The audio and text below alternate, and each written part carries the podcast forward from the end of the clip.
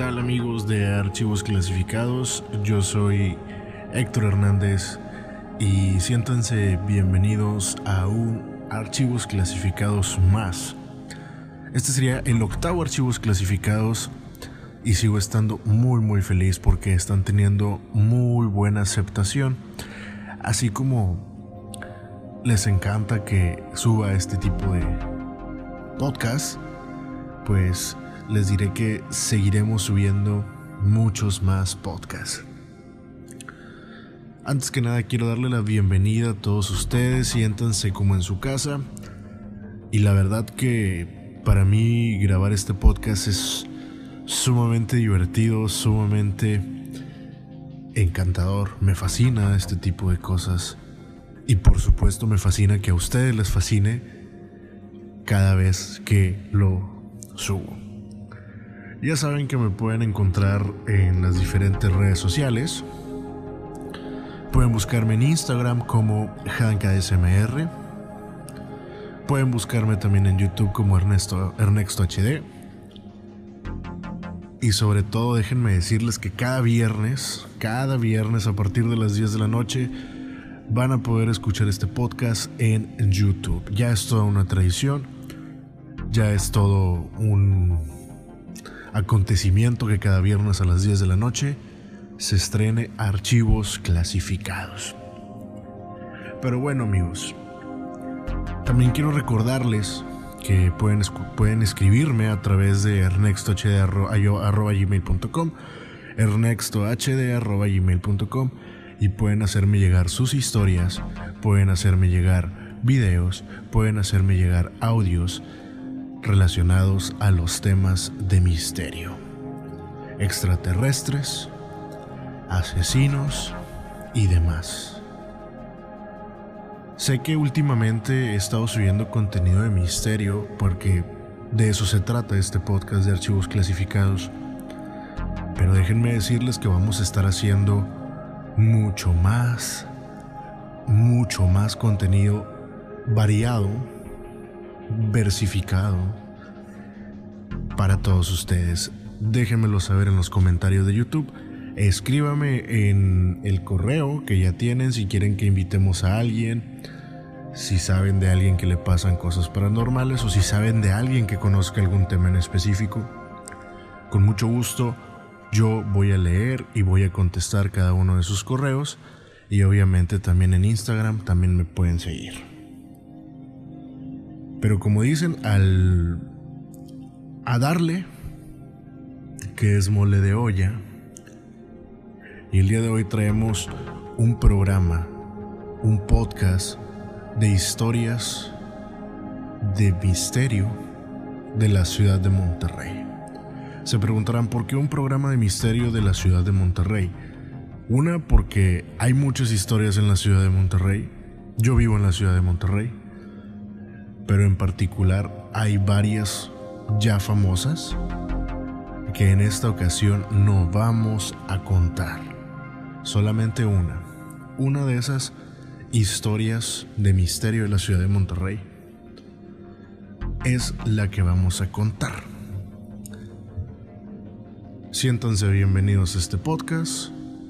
Si me están escuchando de noche, espero que les dé mucho miedo si me están escuchando en el transcurso del día, si me están escuchando en la oficina, si me están escuchando antes de dormir, si me están escuchando en algún traslado a la escuela, al trabajo, espero que les agrade el podcast número 8, capítulo al documento número 8 de archivos clasificados. La primera historia que les tengo que contar es una historia que en la ciudad de Monterrey ya es muy muy conocida. Se llama La Casa de los Tubos. Por ahí hay, un podcast de leyendas legendarias, saludos para ellos.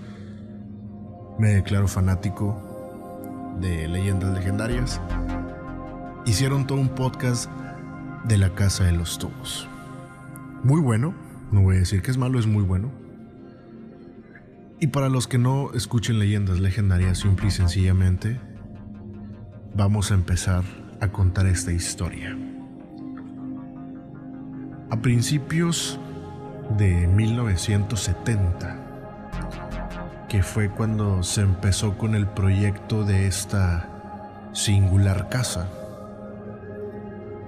se cuenta que fue mandada a construir por un hombre quien acaba de enviudar, su esposa acaba de fallecer. Pero este hombre tenía una hijita, más o menos de unos 10 años, la cual sufría de parálisis y estaba en una silla de ruedas.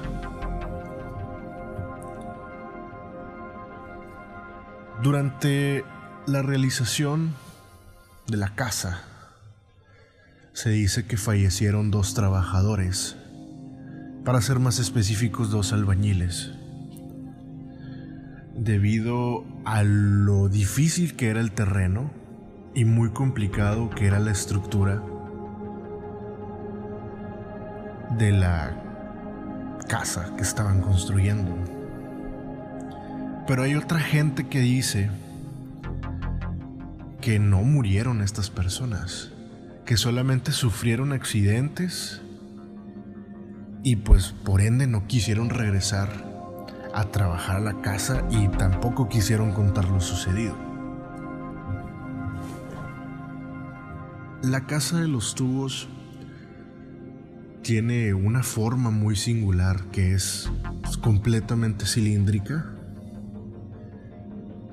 Está equipada, por así llamarlo, o dotada de grandes ventanales y por supuesto muchas rampas que conducen a cada una de las habitaciones que forman y dan vida a esta casa. Todo, todo esto fue diseñado para que la hija del dueño se pudiera desplazar con su silla de ruedas sin ningún tipo de dificultad para llegar a cada uno de los rincones de la casa de los tubos. Se dice y cuenta la leyenda que una vez la casa estuvo casi terminada la niña le pide al papá que la lleve a conocer lo que sería su nuevo hogar. Obviamente el papá acepta. La niña se encontraba muy feliz. Recorría cada uno de los cuartos a través de estas rampas y conocía lo que era su casa, ya que era la casa ideal y estaba diseñada específicamente para cubrir las necesidades de la niña. Se cuenta que al salir de una de las habitaciones, la niña se impulsó en la silla con mucha fuerza, que se deslizó tan rápido que fue imposible controlar esa silla empezó a bajar con mucha rapidez que fue completamente inútil poder evitar que saliera disparada por uno de los grandes ventanales de esta casa, lo cual cayó varios metros que al instante le provocó la muerte. Su padre, por otro lado, inconsolable, no pudo hacer absolutamente nada por evitar que la niña, cayera al vacío y así detener este trágico accidente. El papá completamente destrozado por la desgracia que acaba de suceder, decidió después de un tiempo quitarse la vida. Pero hay otras historias que dicen que simplemente desapareció ya que él estaba muy deprimido y no pudo soportar esta pérdida tan dolorosa. Siendo así que dejan inconclusa la casa de los tubos. ¿Por qué? Porque obviamente para él ya no tenía sentido terminar esta casa. Ya no habría una niña recorriendo los pasillos y las rampas, dirigiéndose a los diferentes sitios de esta casa. En lo particular, esta casa se encuentra en una colonia pues de economía o económicamente bien. Y he pasado por ahí algunas veces. La cual sigue, está siendo remodelada esta casa. Actualmente, esta casa es un mudo testigo de tan fatales hechos y se encuentra completamente abandonada y en obra negra. La casa es vigilada por policías municipales 24/7, ya que no permiten el acceso a los curiosos ya que es muy peligroso entrar ahí. Recordemos que está en obra negra. Mucha gente, la cual es guiada por la curiosidad, han tenido la oportunidad de meterse en esta increíble casa y han podido constatar que si hay algo rondando en los interiores de esta casa. Incluso hay quienes han captado en audio y en video extraños sucesos difíciles de explicar. Pues algunos vecinos dicen que no han visto nada, pero otros también dicen que de día y de noche se puede ver el fantasma de la niña y que hasta en ocasiones se escucha llorar,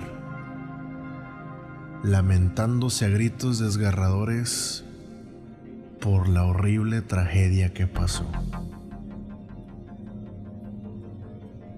Esta niña no termina de descansar. Incluso hay quienes aseguran que ella parece, mejor dicho, que con ella se aparece a un niño, el cual también perdió la vida en esta increíble casa. El niño andaba merodeando por los alrededores de esta casa. Se dice que la historia de este niño, porque hay dos historias, hay dos tragedias en esta casa, con muchos años de diferencia y completamente ajenos a la familia del que mandó a construir la casa. Se dice que este niño que muere también de la misma manera que la niña, el niño empieza a jugar por la casa ya que esta casa estaba en venta. Mucho tiempo duró en venta una casa que jamás se ha podido vender. Creo que hasta el día de hoy ya lograron venderla, pero increíblemente antes de que la lograran vender y remodelar porque está siendo remodelada, este niño y sus padres Veían esta casa, jugaban, subían de arriba abajo hasta que de pronto este niño se desapareció. Dice que lo buscaron alrededor de una media hora y el niño no salía, el niño no salía hasta que lo vieron parado en uno de los grandes ventanales. Cuando de pronto el padre corre hacia él Y se cuenta y se dice que al momento que él agarra a el niño, el niño dice, yo no me voy a tirar por la ventana. Cuando el padre agarra al niño, se dice que el niño por la fuerza perdió pisada y cae al vacío y muere instantáneamente. Es por eso que se dice que se aparece tanto una niña en silla de ruedas como un niño que merodea los pasillos de esta gran casa. Increíble casa, increíble arquitectónicamente hablando.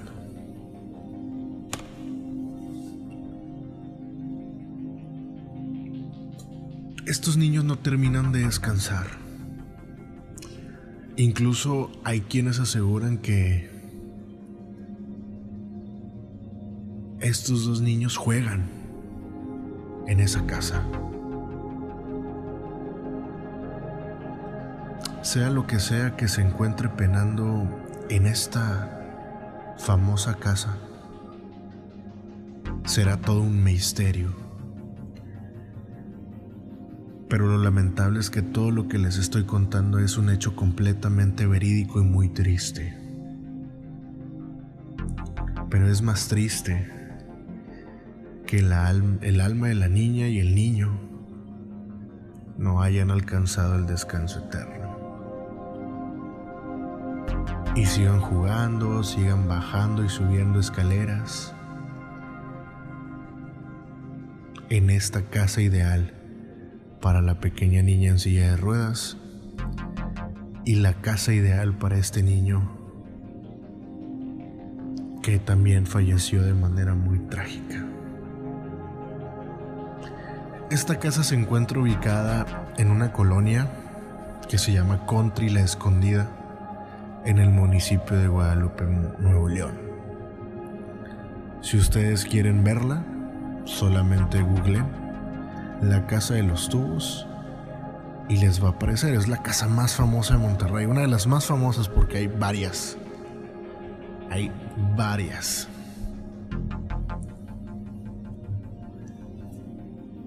La casa de los tubos actualmente está siendo remodelada. Creo que sí lleva un gran avance. Creo que hasta alberca tiene ya, o sea, ya está increíblemente muy avanzada y las personas que, lo, que la compraron, pues mis respetos, porque la verdad es una casa sumamente enorme. Enorme, enorme. La siguiente historia es titulada El Rincón del Diablo. Esta es una historia que yo jamás había escuchado. La sé por un maestro que tuve en la preparatoria, que lamentablemente ya falleció. Pero era un maestro que seguía su blog. De vez en cuando seguía su cuenta de Twitter tiene aproximadamente unos, que serán unos tres años más o menos que falleció, tres, cuatro años más o menos. Pero sin embargo en su blog dejó plasmado muchas historias de la ciudad de Monterrey, paranormales, historia general de la ciudad de Monterrey, eh, blogs originales antes de que salieran los videoblogs sus vivencias y un sinfín de cosas. Pero me llama la atención una historia que se llama El Rincón del Diablo. Suena el toque de queda por el barrio de las Tenerías. La gente camina apresuradamente. Cruza el barrio deseando llegar lo más rápido posible a sus casas, sin atreverse a confesar el temor que sienten al pasar por esta calle. A lo lejos, un grito escalofriante se escucha. Cuentan los vecinos con mucho miedo que el diablo, noche tras noche, pasea por aquel rincón de la ciudad. Deja a su paso un olor azufre demasiado penetrante. Es por eso que cuando apenas empieza a oscurecer, todas las puertas son cerradas, atrancadas,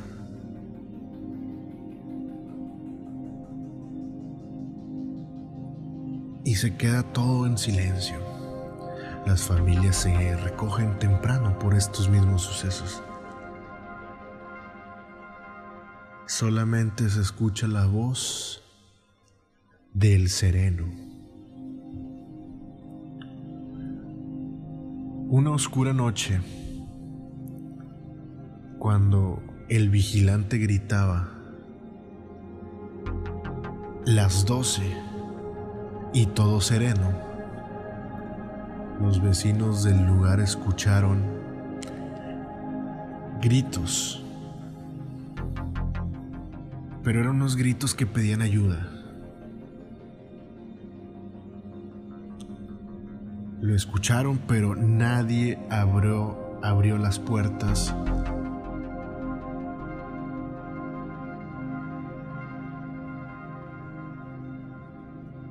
Solamente escuchaban aquellos gritos desgarradores. Nadie abrió la suya, nadie abrió su puerta a aquella persona que gritaba ayuda cuando de pronto el grito se perdió en el silencio de la noche.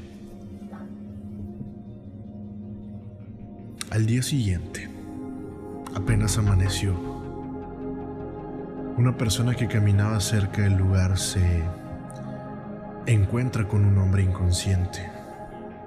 Estaba acostado en la acera Lentamente se acercó para auxiliarlo. Y cuando el hombre volvió en sí, le contó aquel trasnochador y mujeriego, hombre obviamente, venía en busca de nuevas aventuras, cuando de pronto le salió un hombre envuelto en negros ropajes su cara completamente horrorizada. Gritaba auxilio, porque la cara de este hombre, vestido de negro, era completamente horrorosa. La cara le brillaba como centellas y dejaba ver sus dos largas y delgadas piernas. Al tenerlo tan cerca de él, el terror invadió todo su cuerpo.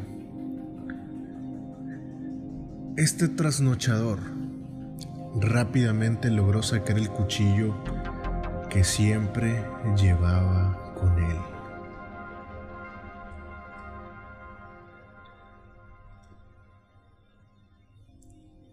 hunde varias veces el cuchillo en el pecho de este extraño ser, pero jamás logró herirlo. El hombre corre.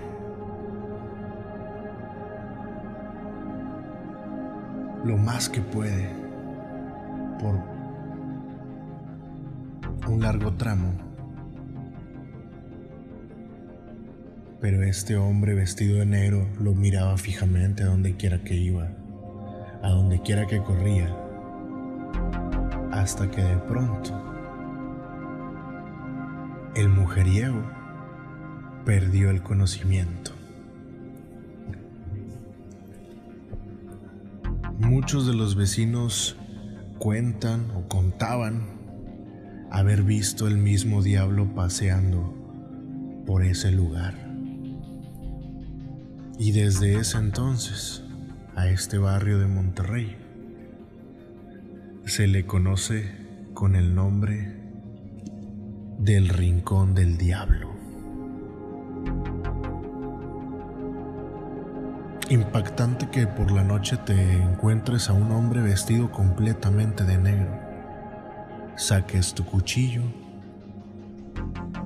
lo hieras varias veces en el pecho y veas que no le pasó absolutamente nada. Esta historia se encuentra en un libro que no sabía que existía, se llama Leyendas de Monterrey. Ya lo pedí para ver si me llega y poder ver y traerles muchas más historias, tal vez en alguna segunda parte de esta de esta pues no quiero llamarle serie, pero tampoco quiero llamarle como que habrá un volumen 2, pero tal vez existe un volumen 2 más adelante, no lo sabe. Y la verdad me encantó esta historia por cómo lo narra, ya que me recuerda a una historia también mexicana titulada El Charro Negro. Tal vez en el próximo Historias contadas por mí les cuente la historia del Charro Negro. El Rincón del Diablo. Una increíble historia que próximamente les voy a traer ese libro si es que me lo envían. Y voy a leer lo más que lo más que pueda. Es un libro muy interesante y muy viejo. Fue escrito en 1991. No recuerdo la autora, pero es una mujer. Próximamente les voy a traer ese increíble libro. Existe otra historia. Una historia que a mí en lo particular me encanta, ya que es una de mis favoritas. Ya que esto sucede en una de las bases de protección civil. La historia se titula La niña fantasma de protección civil. En las instalaciones de protección civil del estado de Monterrey, de Nuevo León, perdón, no de Monterrey, las cuales están ubicadas en la parte alta de la Loma Larga de la ciudad de Monterrey. La Loma Larga es, una, es un cerro enorme que atraviesa por en medio de la ciudad. Existen leyendas de algunos elementos de la corporación cuentan que varios sucesos extraños les han pasado. Uno de ellos dice que vio que alguien atravesó la malla ciclónica de la base. Rápidamente le avisó a sus compañeros toman las lámparas, sacan a los perros y se lanzan a buscar lo que este hombre había visto. Al llegar ahí donde vio esa, esa persona que atravesó una valla, no encontraron absolutamente nada. No encontraron absolutamente nada y a nadie. Esto lo comenta Adrián Lincoln, rescatista de protección civil del Estado. Entre estas historias existe una, la cual dicen que se aparece una niña que ronda por los pasillos de la institución. Carlos Aguilar quien es el radio operador de esta dependencia. Menciona que los compañeros le han dicho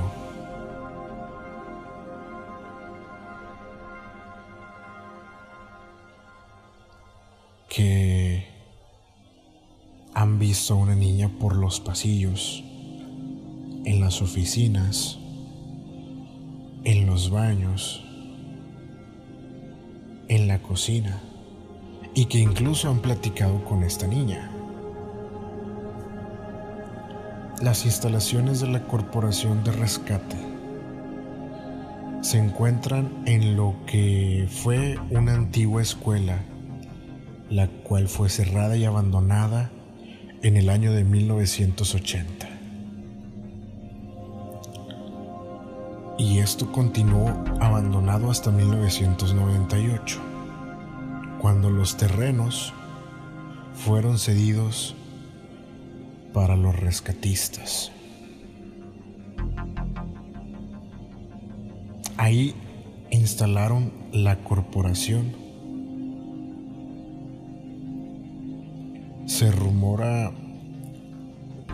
entre los miembros de la corporación que en ese tiempo una niña sufrió una tragedia. Se menciona que aquí hubo una muerte violenta de una niña, comenta uno de los rescatistas.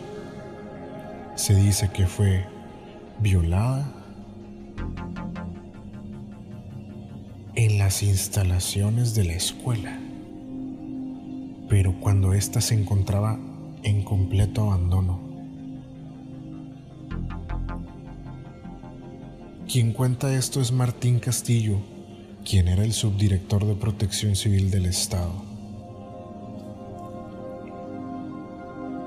Varia gente es la que dice que han tenido encuentros con esta fantasmagórica entidad.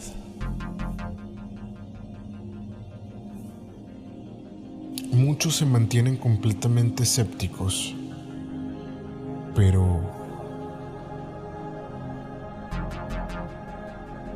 muchos otros no.